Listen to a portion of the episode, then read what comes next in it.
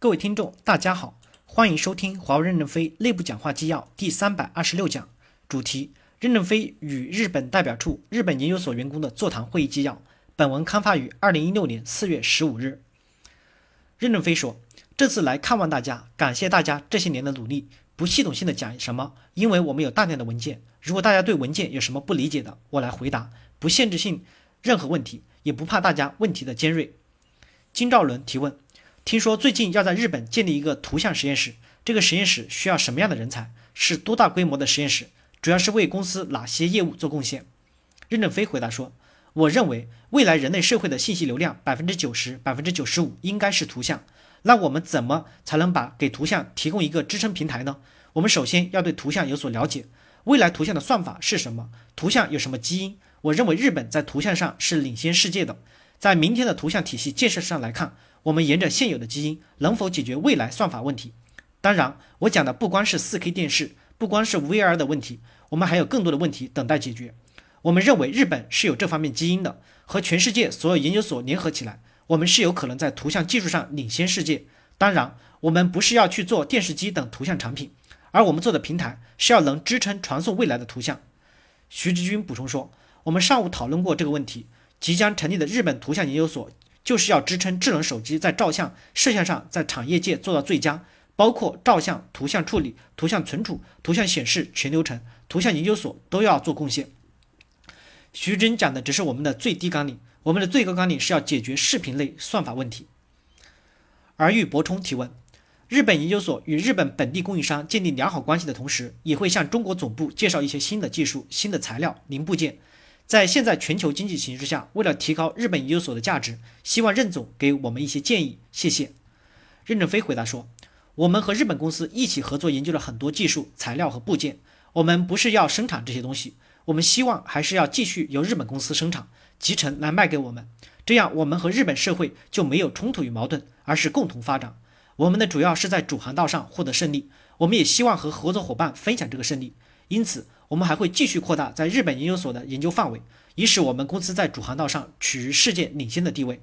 刚才徐志军讲了在终端图像领域的起步，因为我们不能起步太高，让我们在很长时间内都做不成，所以我们有一个最低的起步标准。现在你们已经做得不错了，正在起步往前走，我们希望继续往前延伸。当然，不只是日本研究所，而包括俄罗斯研究所、法国研究所，全世界的研究所一起努力。细井提问。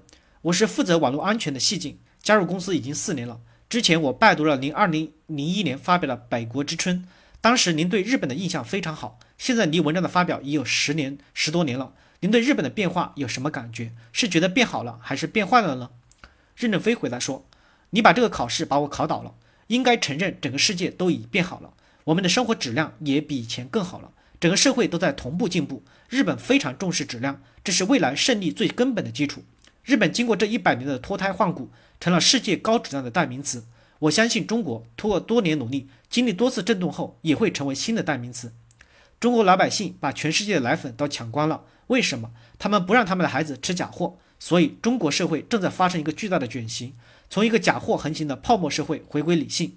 所以我认为中国社会和日本社会都在共同进步。日本二十年来遭遇到巨大的经济危机，但是泡沫破了后，日本都是真货。包括丰田松下了，这些真货支撑着日本挺过了困难的时期。我希望中国泡沫破灭之后，剩下的都是好产品。如果剩下的豆腐都是酸的话，那我们会遇到非常严重的问题。张鹏提问：我是整合营销传播的张鹏。今天上午我们去见了一个 ICT 的教授，他是这个行业的业界领袖。他说日本现在的 ICT 行业集体在衰弱，但华为在踏踏步的前进步。他希望华为承担更多的责任。用华为公司全球化的经验带给日本 ICT 行业和 ICT 公司。我的问题是在日本这个正冷经冷的大背景下，我们以往市场营销工作都聚焦在点对点的对客户的营销，而不是聚焦在整个行业上的传播。不知道任总有什么看法？任正非回答说：首先，我们是一个商业的公司，我们不应该过问政治，因为政治是政治家的政治，不是我们的政治，因为我们不懂政治。我们认为还是要踏踏实实的为客户做好服务，这样我们就会赢得我们的成功。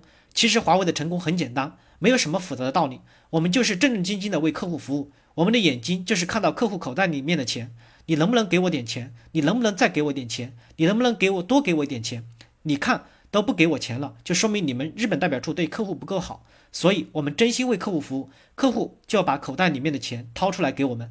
我们没有什么复杂的价值观，特别是小公司，不要这么多的方法论，认认真真的把豆腐磨好，就有人买。我昨天中午还排了很长的队去吃面条，人家反复给我介绍这面条来自中国，怎么中国人面条没有做好，让日本人把面条做得那么好呢？这个就需要反思了。所以，任何一件事。不要把方法论说的那么复杂，消耗了我们的精力。其实我们就是那么一句话：你真真心心的对客户，终有一天客户会把口袋里的钱掏到你的口袋里，客户还会心甘情愿。感谢大家的收听，敬请期待下一讲内容。